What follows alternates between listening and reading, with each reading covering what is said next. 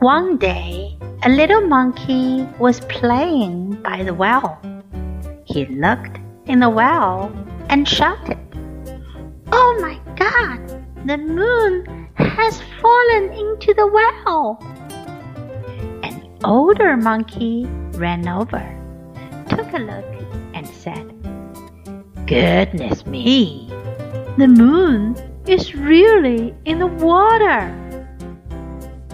And another elderly monkey came over. He was very surprised as well and cried out, The moon is in the well! A group of monkeys ran over to the well.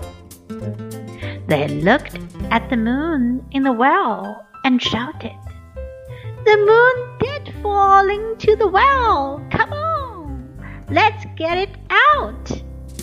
Then the oldest monkey hung on the tree upside down with his feet on the branch. And he pulled the next monkey's feet with his hands. All the other monkeys followed his suit, and they joined each other one by one down to the moon in the well.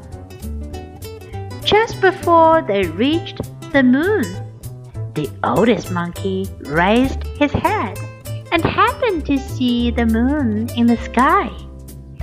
He yelled excitedly, Don't be so foolish!